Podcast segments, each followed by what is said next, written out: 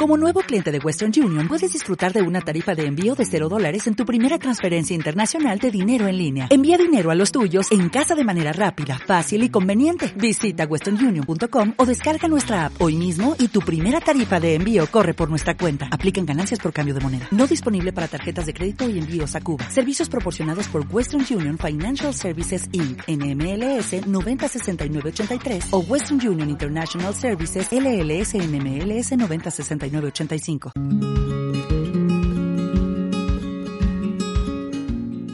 Bienvenidas, bienvenidos al podcast de jardinería y paisajismo, el espacio en donde encontrarás tips, trucos, consejos, noticias y entrevistas del mundo de las plantas para que puedas tener el jardín más lindo cada día y para que puedas reconectarte con la naturaleza más cada día. Hoy es una ocasión muy especial para mí porque es también de entrevista, es una segunda entrevista dentro del mes de diciembre y la persona que hoy nos acompaña tiene una trayectoria increíble. Yo a ella la conocí indirectamente a través de una charla que dio en un evento online de Bosque Fantástico organizado por María Talavera y una vez que escuché de ella, que la escuché hablar, salí como loco por distintas redes a buscarlo en LinkedIn y de ahí que tuve la posibilidad de contactarla y ella acceder a la entrevista.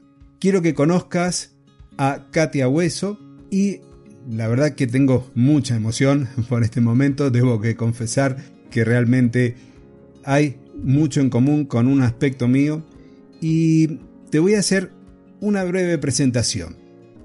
Es doctora en biología, es profesora en la Universidad Pontífica de Comillas, está especializada y es consultora en temas de protección del paisaje, también de espacios naturales y rurales. En el 2011 fue cofundadora de la primera escuela infantil al aire libre en España. También es conferenciante, tiene, por lo menos de las que yo he escuchado, una charla TEDx y ha ganado también premios, ha escrito un montón de libros y con ellos y mirando hacia atrás hay mucho para contar. Bienvenida Katia, es un gusto enorme tenerte aquí en el podcast y además me gustaría que nos contaras quién es Katia y a qué te estás dedicando en este momento. Pues muchas gracias Claudio por esta presentación tan bonita, tan entrañable y tan apasionada. Y bueno, el gusto es, es mío también, ¿no? El encontrar lazos que nos unen tanto a, tanta distancia, ¿no?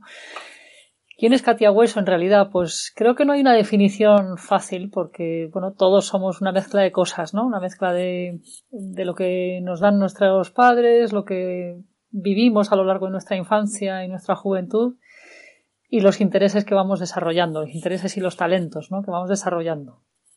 Yo en el fondo soy una persona muy tímida, o sea que toda esta repercusión mediática que voy teniendo pues por iniciativas un poco locas que he ido desarrollando a lo largo de mi vida, pues me sorprende bastante, tengo que decir, porque yo soy feliz, digamos, eh, rodeada de libros o rodeada de árboles y, y bueno, pues eh, esto es, digamos, un, un efecto colateral que no me importa, evidentemente, pero, pero que me sorprende. Y, y sí, en realidad a mí me gusta, pues eso, estar leyendo un libro bajo la sombra de un bonito árbol y poco más. Soy una persona, creo, sencilla y espero seguir siéndolo a pesar de, bueno, de la atención que estoy recibiendo y, y que agradezco enormemente, ¿no? Pero es una atención merecida, eso sin duda. He visto por distintos lados la visión y esa conexión con la naturaleza, hablabas de los árboles, pero esa conexión con la naturaleza, con el ser este, humano, con la persona en sí, con la primera mm, edad, con la, niñez temprana, eso no es tan común y creo que también está marcando tendencias, sobre todo cuando lo que venías, eh, lo que venís planteando en realidad eh, no es de ahora, ya tiene 10 años por lo menos y es una visión, diría, novedosa en el marco de la tecnología, en el marco de todas las pantallas que nos están rodeando, pero si nos remontamos en la historia, es la razón de ser del ser humano. Entonces, yo te voy a hacer una serie de preguntas que eh, para mí van a ser fáciles. ¿Y por qué van a ser fáciles? Porque van a estar un poco orientadas con los libros que has escrito. Entonces, la primera pregunta es, ¿qué es jugar y cómo el juego y el juego al aire libre hace que este, se transforme en la mejor herramienta de desarrollo intelectual, físico y emocional? Bueno, esta es una pregunta que se hace rápido, pero se responde lento. Eh, me ha gustado, eso sí, la palabra que has utilizado, porque mucha gente pregunta por el juego y tú has utilizado la palabra jugar. Y yo creo que esa diferencia es fundamental, porque es un verbo y no un sustantivo. Y yo creo que jugar denota acción por, por sí misma. Es una actividad que requiere acción, no es algo que, que sea pasivo, que contemplemos, ¿no? sino que formamos parte de ello y, y, lo ejecutamos. ¿no? Ahora, dicho esto, ¿qué es jugar? Pues es ensayar para la vida, es conocerse a uno mismo, es procesar cosas que a uno le pasan, es disfrutar, es tener libertad, es, muchas cosas y creo que todos sabemos de alguna manera distinguir qué es jugar y qué no, no lo es, pero es muy difícil de definir. Eh, quizá para mí una secuencia que puede explicar un poco lo que define el juego es la secuencia que va desde el placer, que es algo inherente al hecho de jugar. Alguien no juega si no siente placer en eso, ¿no? Eh, dejaría de hacerlo inmediatamente porque no hay ninguna obligación de hacerlo. Entonces el placer es, el primer paso de la construcción del, juego. A continuación iría eh, la creatividad, es decir, el juego lo que nos incita es a, explorar, a indagar, a crear nuevos mundos, a, buscar novedades, buscar cosas que nos, que nos llamen la, atención, ¿no? que inciten nuestra curiosidad. Y por tanto tendemos a, usar la fantasía, a usar eh, lenguajes alternativos, ¿no? expresión corporal, expresión eh, artística. Y, es a través de esa creatividad como vamos avanzando en nuestro propio conocimiento, en nuestra propia construcción, la construcción de nuestra personalidad, hacia eh, los límites de lo conocido, de lo conocido por nosotros, ¿no? Y vamos asumiendo cada vez un poquito más de riesgo, un poquito más de avanzar en, cosas que todavía no hemos probado, ¿no? En, experimentos que, que queramos hacer y es ahí cuando ya se adquiere finalmente la conciencia de la libertad, porque el juego, como decía alguien que no recuerdo quién es, por desgracia, el juego o es libre o no lo es, ¿no? Es como el amor, o es libre o no es. Pues el juego, insisto, tiene que ser algo que se ejerce en libertad, porque si no, pues es una actividad lúdica, una actividad educativa, pero no es juego como tal, ¿no? Y para mí tan importante como el hecho de que se ejerza libertad es la conciencia de la libertad, el ser conscientes de que somos libres en ese momento, libres de mente, de pensamiento, de cuerpo, de alma, y todo eso engloba, desde mi punto de vista, el, el juego. Es algo pues mucho más amplio que darle patadas a un balón, evidentemente, pero que también dándole patadas a un balón se experimenta todo esto que estoy diciendo, ¿no? Con las mismas acciones en el juego o con el jugar, uno va también adquiriendo destrezas o habilidades. Sí, perdona, me, habías preguntado por los beneficios, ¿no? Que me he quedado ahí enganchada con la definición.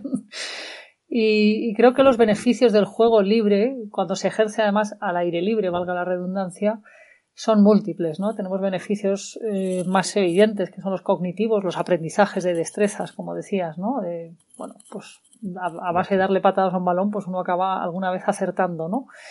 Y, y tenemos también beneficios emocionales a través de la relación con, con, los demás, con uno mismo, beneficios para la salud, porque nos ejercitamos, tenemos un, bueno, un evidente beneficio para, para la salud física, pero también la salud mental y eventualmente, una vez que ejercitamos esto en, el medio natural, lo que estamos haciendo al mismo tiempo es construyendo una relación muy profunda y muy íntima con la naturaleza, que va a tener repercusión a largo plazo, no solo entre, quienes juegan ¿no? y, desean mantener ese lugar tal como lo tienen en su recuerdo, quieren proteger la naturaleza porque es allí donde construyeron todos esos aprendizajes y esas experiencias, ¿no? Pero es que eso también va a tener repercusión en horizontal, porque si yo protejo la naturaleza, porque es un sitio que, tengo guardado en el fondo de mi corazón, la voy a proteger para todos, no solo para mí, ¿no? Entonces va a tener una repercusión también en, el sentido transversal, no solo en el sentido longitudinal, ¿no? Estuve viendo también videos de los chicos jugando en la naturaleza. Y hablabas del tema de la libertad. Pero la libertad no entendida como un libertinaje, yo hago lo que quiero. Siempre hay normas, hay reglas, porque eh, hay algo que por ahí nos pasa o nos puede llegar a pasar cuando somos padres. Mis hijos ya son muy grandes, la, menor pasó su, su adolescencia, está en edad universitaria, pero ¿qué es lo que nos pasa a los padres cuando nuestros niños son chicos? Ustedes están enfocados en la primera infancia hasta los seis años que uno tiende a sobreprotegerlos. Y ese sobreproteger termina limitando lo que es esa libertad del niño en el juego. ¿Por qué no nos contás cómo es eso y cómo se marcarían esos ciertos límites que en realidad terminan protegiendo al niño y que sabe hasta acá puedo llegar, más allá me puedo hacer daño? Claro, son límites necesarios. Efectivamente, la, la diferencia es fundamental. No se trata de hacer lo que uno quiera, sino de hacerlo de una manera que no perjudique a nada ni a, nadie, ¿no? Entonces de lo que se trata es de proteger el, el tándem niño-juego, o si se quiere, el tridente, ¿no? Con eh, niño, juego, bienestar, naturaleza, todo, este conjunto, protegerlo mediante unos límites externos que tienen que ver con el respeto a uno mismo, es decir, evitar que una persona o un niño se meta en una situación peligrosa, y para eso pues hay que adquirir unos pequeños aprendizajes ¿no? de, conocimiento del medio, de, conocimiento de las capacidades de cada uno. El otro límite sería la otra capa de la cebolla, vamos a decir, sería los límites relacionados con los demás. Es decir, mm, es lo que se suele decir en, en castellano vernáculo, ¿no? Mi libertad acaba donde empieza la de los demás. Pues eh, es literalmente así. Yo no puedo, en aras de mi libertad, pisar la de otros, ¿no? Y tengo que respetar a, a los demás, los espacios, los tiempos, eh, las formas, ¿no? De cómo me relaciono. Así que esto también se, se vigila, vamos a decir, y se maneja, ¿no?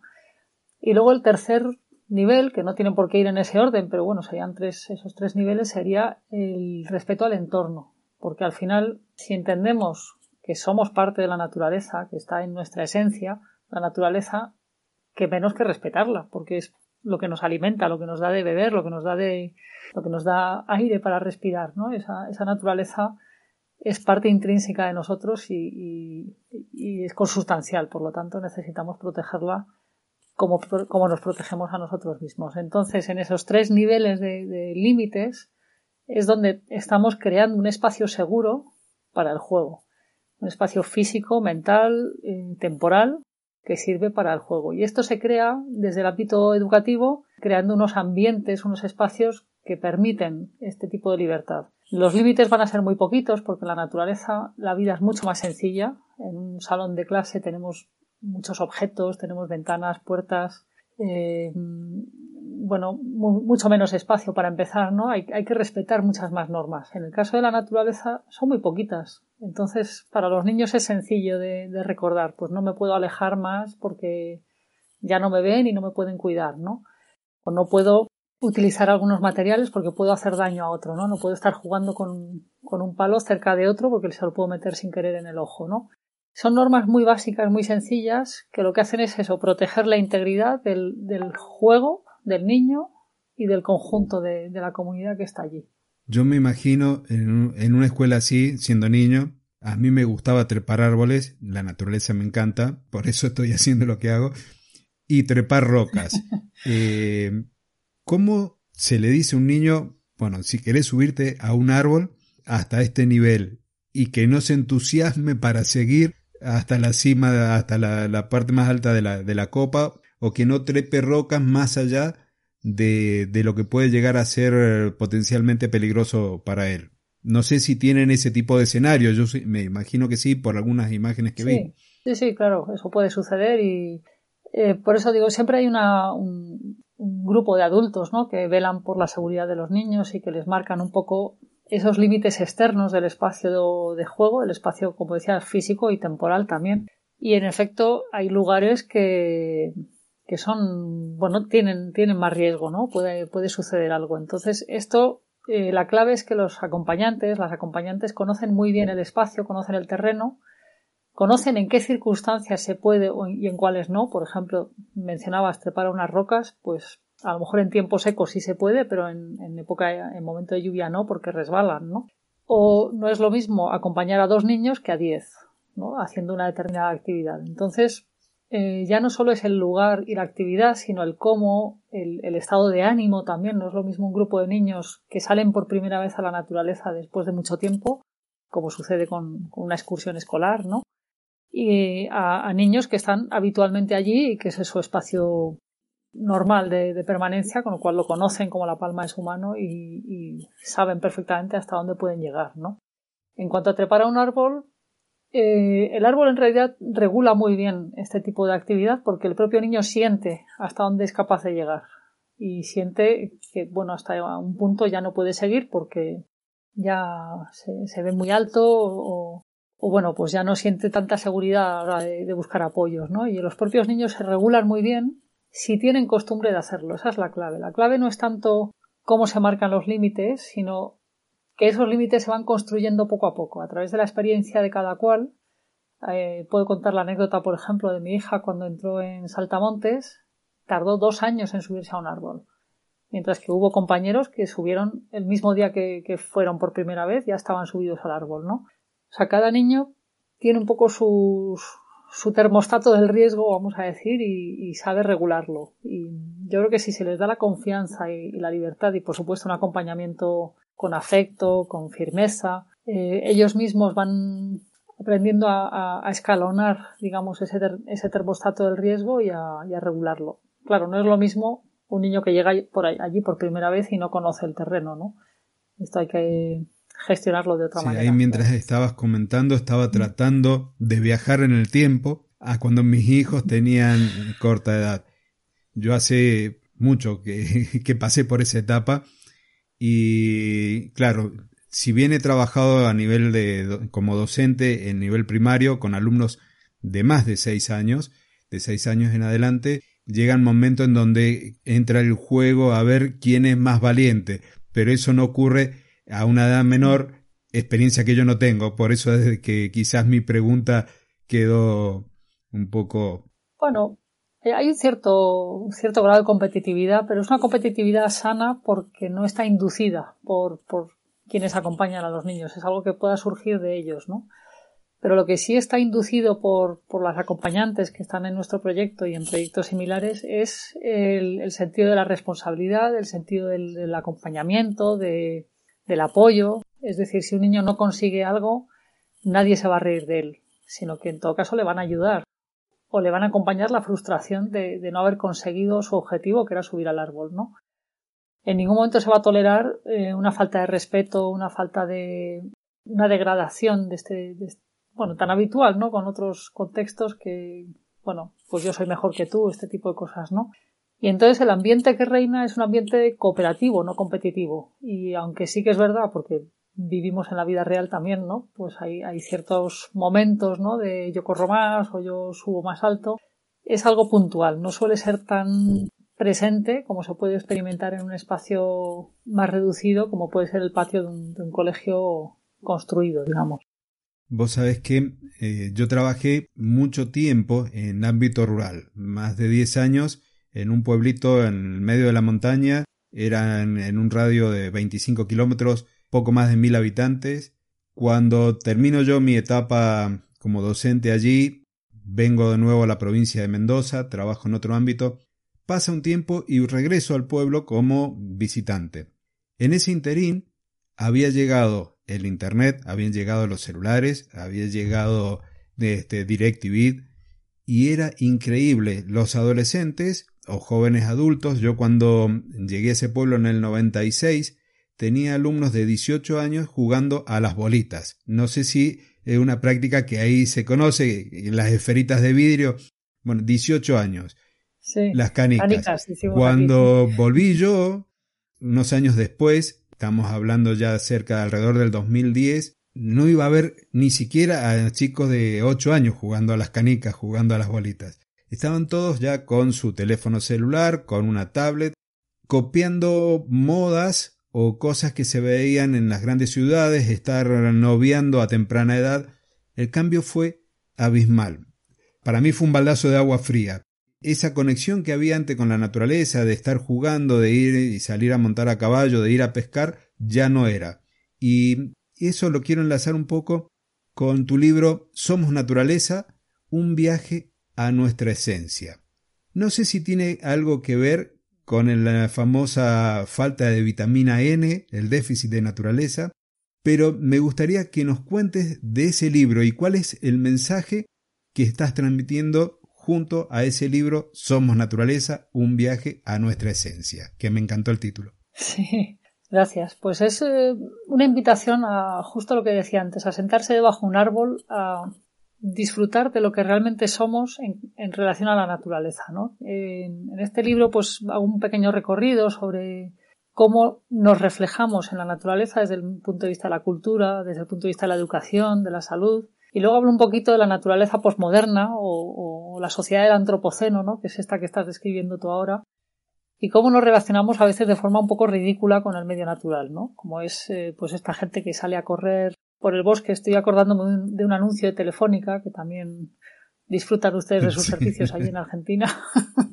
disfrutan o sufren. Voy por el segundo lado. bueno, pues había un anuncio de Telefónica que era, salía una muchacha corriendo por el bosque con unos auriculares como estos y mirando un reloj inteligente de estos, ¿no? Y hablaba el anuncio de lo conectaba, de lo conectada que estaba esta chica. Y digo, no está conectada en absoluto, está conectada con internet, eso sí, pero con el bosque para nada, ¿no? Y, es verdad que eso pues es preocupante porque mm, aunque es verdad que podemos utilizar las tecnologías a favor ¿no? de conectar con la naturaleza a través de aplicaciones, de proyectos de ciencia ciudadana y cosas así, es verdad que también nos aleja bastante. Y, y este libro pues busco de una manera muy cercana, muy pedestre, vamos a decir, eh, recuperar esa conexión con la naturaleza desde ámbitos poco habituales, ¿no? Pues eso, la cultura, la educación, la salud, cuando todo el mundo a lo mejor interpreta conexión con la naturaleza al salir a recoger flores o, o a ver pájaros, ¿no? Que también, por supuesto. Pero busco ejemplos muy cercanos al lector, ejemplos de, de, de, reciente cocción, vamos a decir, es decir, cosas que ahora, en este momento, podemos experimentar, podemos leer, podemos ir a ver un cuadro, podemos ir a, o escuchar una determinada música y conectar de esa manera de nuevo con, la naturaleza y lo podemos hacer debajo de un árbol o incluso sentados en el sillón. O sea que es algo que es muy es un libro muy cercano, sencillo, no, no, persigue nada erudito y por supuesto lo que no persigue en absoluto es apuntar con el dedo a nadie, porque si me, me tengo que poner a apuntar con el dedo a alguien, me lo tengo que apuntar a mí misma antes, ¿no? De cómo nos estamos alejando de, de la naturaleza. Entonces persigue un poco de una forma amable, cercana, poner ejemplos que estén al alcance de cualquiera. ¿no? Hay un dicho acerca de cuando uno apunta con un dedo apunta a otro y hay, y hay tres que nos están apuntando a nosotros. Entonces, eso es. El tema de la naturaleza, la conexión, reconectarse, el sentarse debajo de un árbol. Yo me acuerdo de ejercicio que hacíamos, ejercicio, eran juegos que hacíamos con nuestros hijos. Cuando íbamos y veníamos a visitar a la familia, teníamos 800 kilómetros por caminos que no son buenos y en algún caso para hacerlo, yendo en una camioneta, demoramos 14 horas por el mal estado del camino para hacer 800 kilómetros.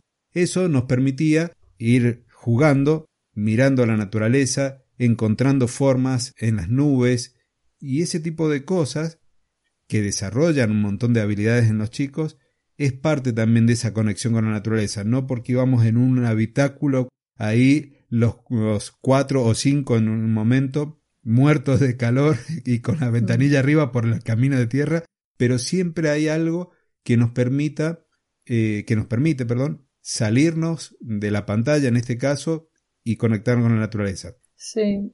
Mira, este ejemplo que me pones me recuerda al confinamiento que tuvimos hace un año y pico, aquí en España por lo menos. Me llamó una periodista y me dice, bueno, yo vivo en un sexto piso y no puedo salir de casa, nadie podía salir en ese momento. ¿Qué hago para conectar con la naturaleza? ¿no? Lo único que tengo es una ventana. Digo, pues si la abres, ese aire que respiras ya es naturaleza y entra en tu cuerpo, ¿no? Es un aire que entra en tu cuerpo, es un aire fresco en, primavera, será más caluroso en verano. Las nubes, ¿no? Ahora que has dicho las nubes, me he acordado de esto.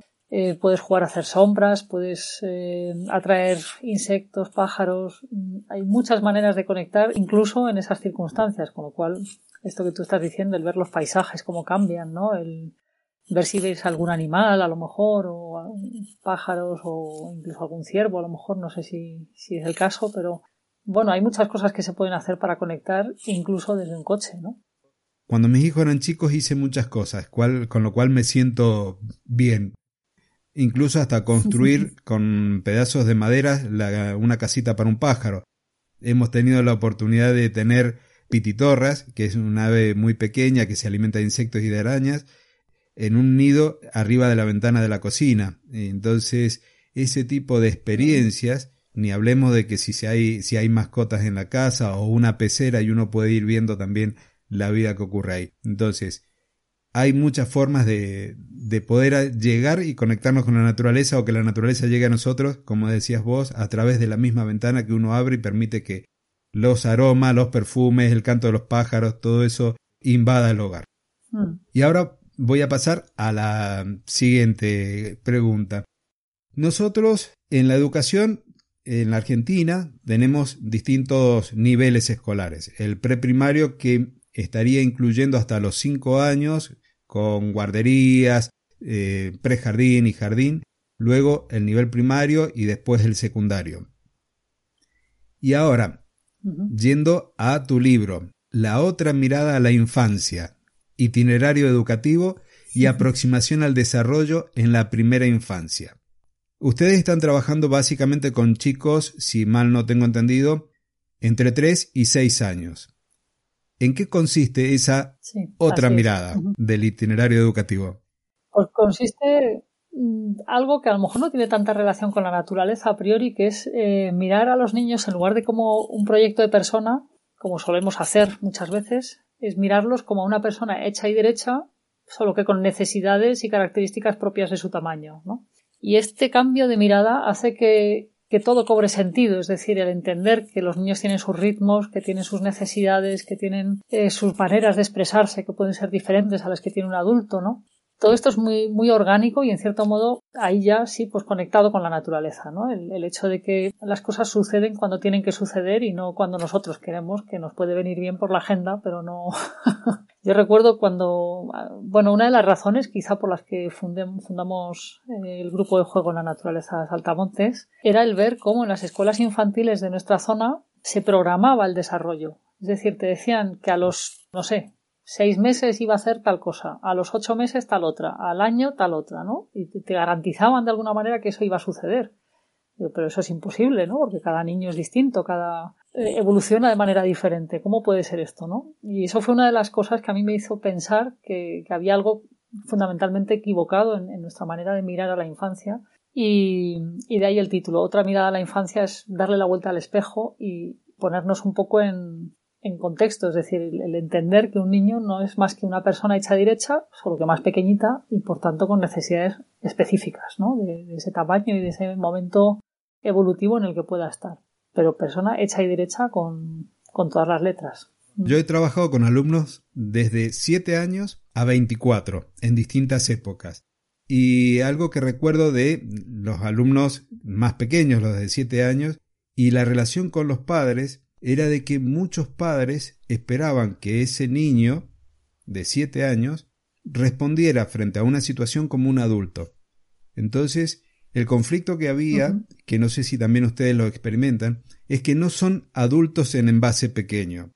Entonces, una criatura de siete años, de seis o de tres, más o menos que son las edades que están ustedes trabajando, ya hay un desarrollo cognitivo distinto, hay un desarrollo del cerebro diferente que lo lleva a apropiarse de la realidad de una forma distinta y a resolver problemas de una forma distinta. Mm. Me acuerdo de las amarguras que pasaba en alguna oportunidad porque el padre pretendía que el hijo o la hija, padre o madre, ¿no es cierto?, pretendía que resolviera una situación que tenía que ver con este, el aspecto emocional, sobre todo, de la forma que lo resuelve un adulto.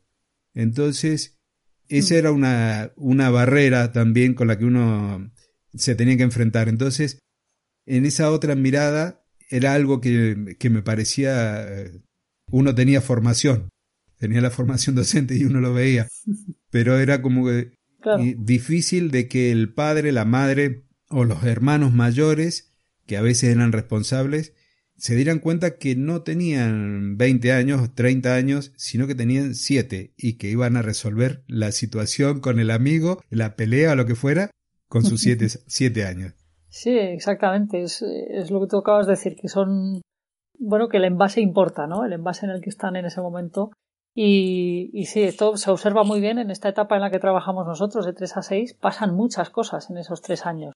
Ya no digamos de 0 a 3, ¿no? Pero digamos que de 0 a 3 es un crecimiento más, eh, bueno, suceden muchas cosas también a nivel emocional, pero entre 3 y 6 la verdad es que es una etapa muy bonita porque tienen todavía esa inocencia la infancia, pero evolucionan mucho en, sus relaciones, en, cómo entienden el mundo, en cómo se van empoderando poco a poco, van adquiriendo autonomía, pero todavía tienen, por supuesto, esta magia de la infancia que, ya a medida que se avanza se va perdiendo poco a poco, ¿no?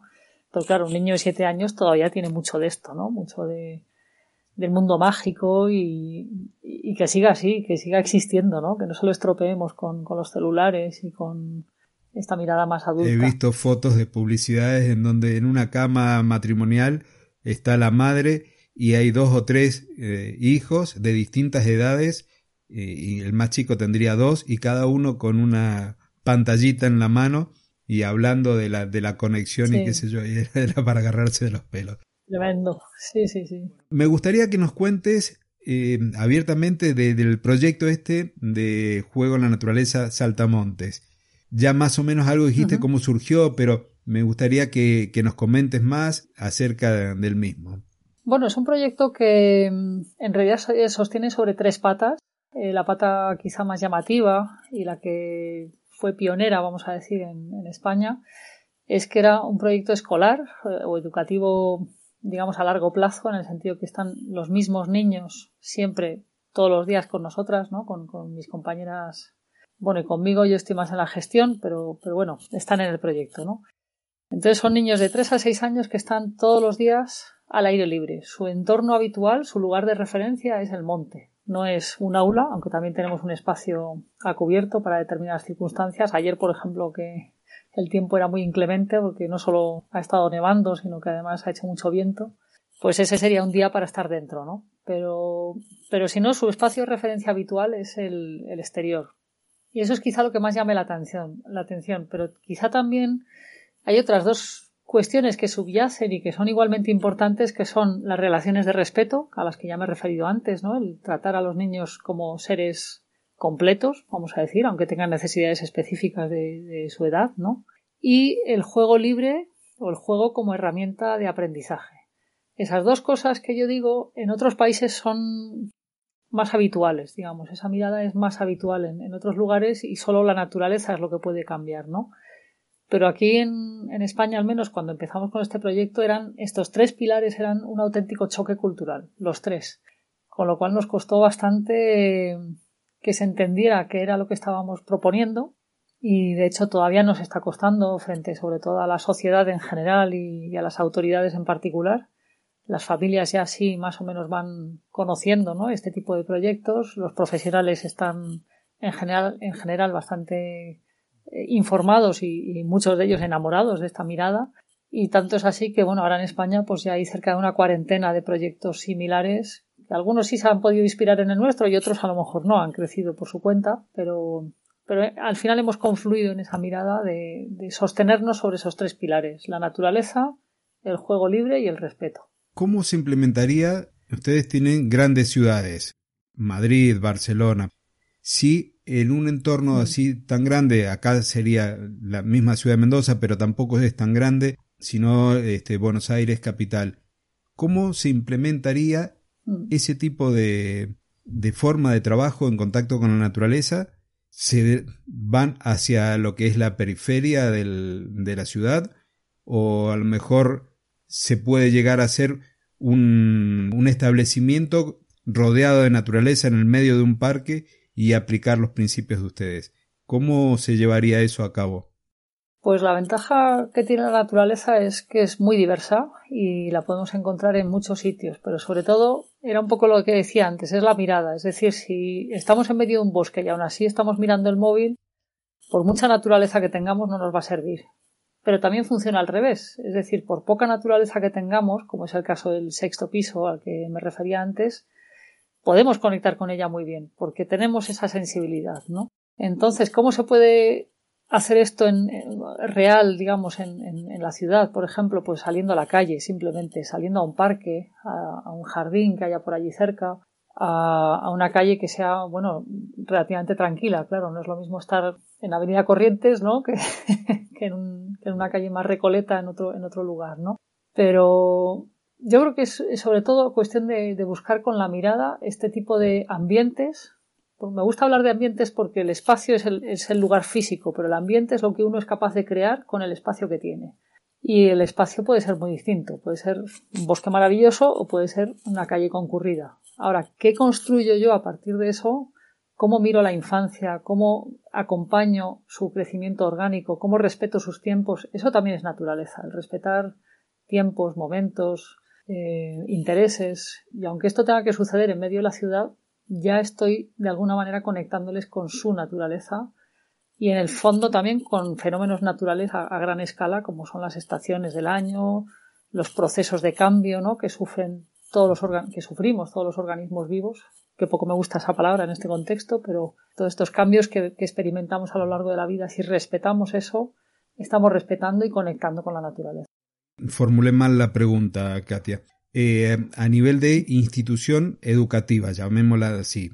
A nivel familiar, sí, este, hay muchísimas cosas para hacer con nuestros hijos, pero la relación con los pares, y así como está en, el, en la escuela, está en el grupo de juegos Saltamontes, que hay un lugar físico para ir. Si quisiéramos llevar ese modelo a las grandes ciudades, ¿cómo lo, cómo lo implementamos? Sí, quizá no me he explicado bien, pero yo, yo estaba pensando también en las escuelas. Lo que pasa es que es evidente que que una escuela es una organización, ¿no? Quiere decir que, el que decide salir ahí fuera con, los niños de su grupo, digamos, tiene que hacerlo con, con el apoyo del claustro o con el apoyo de la dirección del centro, ¿no? Y esto quizás sea el reto más grande al que nos enfrentamos, porque conseguir el consenso a estos niveles es complicado. Hay gente que tiene muy claro que este es el camino por el que seguir, hay gente que a lo mejor quiere probar, todavía no lo tiene claro, y hay gente que no quiere saber nada del tema, ¿no? ¿Cómo aunamos un poco estas tres miradas? Es, es lo difícil. Yo creo que esto requiere,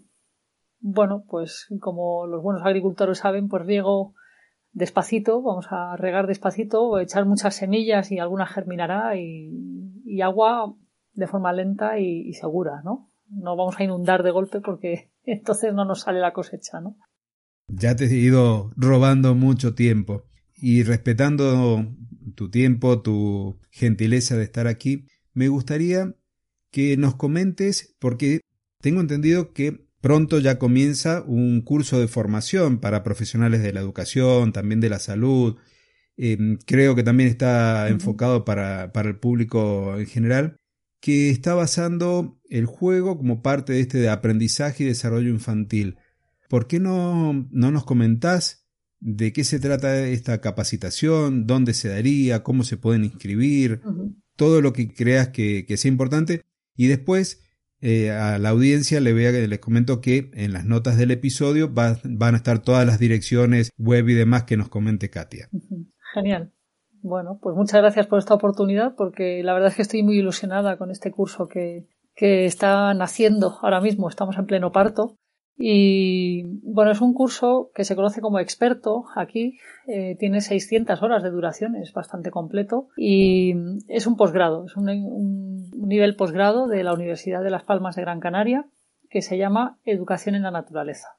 Y este está dirigido, en efecto, no solo a educadores, sino a cualquier persona que tenga interés en educación, infancia, bienestar, salud, incluso ocio y tiempo libre, es decir, cualquier persona que trabaje con, con niños en un sentido muy amplio y que, bueno, le, le interesan estos temas, ya sea como profesional o incluso a título familiar, ¿no? Em, es un curso universitario, por lo tanto, bueno, pues creo que tiene ese soporte de rigor y de evidencia científica de todo lo que defendemos, de todo lo que hemos comentado hasta ahora se puede refrendar con, trabajos científicos que han hecho personas de todo el mundo, ¿no? Y esto es lo que vamos a exponer. Entonces, este es un curso mm, que se va a impartir de forma híbrida, es decir, hay una parte que va a ser online, la parte más teórica, vamos a decir, y la otra parte va a ser presencial en varios módulos, si no recuerdo mal son nueve módulos presenciales en, en una escuelita que se llama Bosqueco.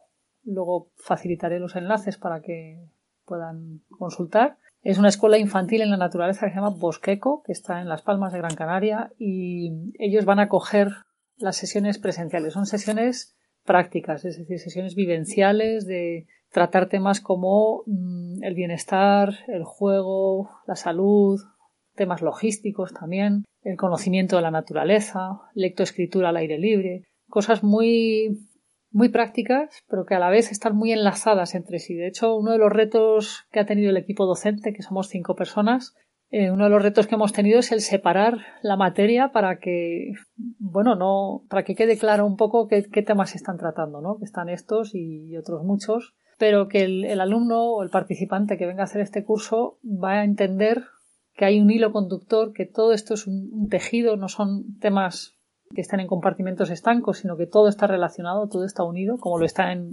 la naturaleza, en un ecosistema, ¿no? Y bueno, lo que se va a llevar a casa el que complete esta formación no solo es un título de posgrado, ya digo, de 600 horas que le falta muy poquito para alcanzar el nivel de máster, sino que además se va a llevar un bagaje tremendo para su aplicación en, en su ámbito profesional que sea, en el ámbito personal, y un tremendo disfrute de conocerse mejor a sí mismo, de conocer a otras personas en un plano bastante profundo y disfrutar, como no, del maravilloso clima y paisaje de las Islas Canarias, que no por nada las llaman las Islas Afortunadas. Cuando me enteré del curso me lamentaba estar en Argentina tan lejos para poderlo hacer, así que espero que los que nos están escuchando de allí que, que se apuren a inscribir porque las vacantes también son limitadas. Sí, son poquitas plazas precisamente por esta parte vivencial que comentamos, ¿no? Volviendo a tus libros, ¿en dónde pueden adquirirlos? Vi que hay algunos que están en Amazon, pero también hay en otras librerías digitales. Sí, la verdad es que tengo la suerte de trabajar con una editorial que tiene una distribución muy amplia. Yo me, encuentro mis libros, entre comillas, en, en, cualquier rincón, ¿no? Va uno a una estación de tren y ahí está, o un kiosco por ahí por la calle casi, ¿no? Eh, no sé desde Argentina cómo, cómo, de difícil o cómo de fácil será, pero efectivamente Amazon es una opción. Eh, para el que quiera contribuir a la economía española, pues puede comprarlo a través de la Casa del Libro, que tiene también página, página web. Y desconozco si hay también distribuidores online grandes, digamos, en, en Argentina que, que, lo puedan hacer. Pero vamos, está, ya digo, en páginas bastante comunes y aquí en España, por lo menos, casi en cualquier librería, si no lo tienen allí, se puede pedir porque tiene una distribución muy ágil y muy, muy amplia. Acá, básicamente, lo más accesible es a través de, un formato digital. Bueno, y luego está en formato Está en formato digital también para quien lo quiera y en formato audio también. Hay algunos. Ah, e, ese se me escapó. sí, está. Por lo menos somos naturaleza, sé que está en formato audiolibro y no sé los otros dos que tengo con este editorial. Esto ya tendría que consultarlo, pero, pero bueno, es cuestión de probar. Te agradezco, Katia, la, la presencia, el tiempo, la dedicación, que nos hayas contado todo esto. Si la audiencia quiere contactar conmigo, contigo, perdón, conmigo, si quiere contactar contigo, ¿a través de dónde lo puede hacer? ¿Alguna red social en particular? ¿Una página web? Bueno, mis redes sociales, eh, bueno, tengo una página web que es katiahueso.com para el que quiera consultar un poco mi trabajo. Y redes sociales es Katia Hueso Natura, todo seguido y en minúsculas, tanto en Facebook como en Instagram. Y pido disculpas porque yo soy del siglo XX y soy un poco lenta a lo mejor con estas redes, pero, pero bueno, más o menos las voy mirando de vez en cuando. Y si no, el correo electrónico muy sencillo, katiahueso.gmail.com. O sea que eso quizás sea lo más directo porque eso sí que lo consulto con mucha regularidad, claro. Muchísimas gracias, Katia. Realmente ha sido un gusto tenerte acá, poder charlar. Muchas gracias, Claudio. Te perseguí por distintos lados. Cualquier momento digo, Katia me va a poner una orden de restricción. que va, no ha sido nada, nada molesto en absoluto, vamos. Todo lo contrario, un placer encontrarte y encontrar un alma gemela a tanta distancia, pues es siempre un gusto. Muy agradecido. Entonces, eh, yo te dejo la, el saludo final, la despedida, así ya cierro el episodio con la audiencia. Perfecto, bueno, pues muchas gracias a todos los que han escuchado esta entrevista hasta el final. Agradezco el tiempo dedicado a, a, algo que puede ser un poco paradójico, ¿no? Porque estamos hablando de conectar con la naturaleza y esto no deja de ser un medio digital Pero por suerte la tecnología nos permite, como decía antes, sentarnos con los auriculares debajo de un árbol y oye, pues es otra cosa. Así que allí que están ustedes en verano, con razón de más. Muchísimas gracias Katia nuevamente y a ustedes, querida audiencia, por haber llegado hasta el final del episodio. No se olviden de compartirlo porque este episodio tiene muchísima información de valor. Hay muchas personas que aman esta reconexión con la naturaleza, que aman conectarse con la naturaleza, así que desde ya estoy agradeciendo que compartan el episodio en la plataforma que nos escuchen. Hemos llegado hasta aquí, nos estaremos encontrando la semana que viene en un nuevo episodio del podcast de jardinería y paisajismo. Hasta entonces y muchísimas gracias.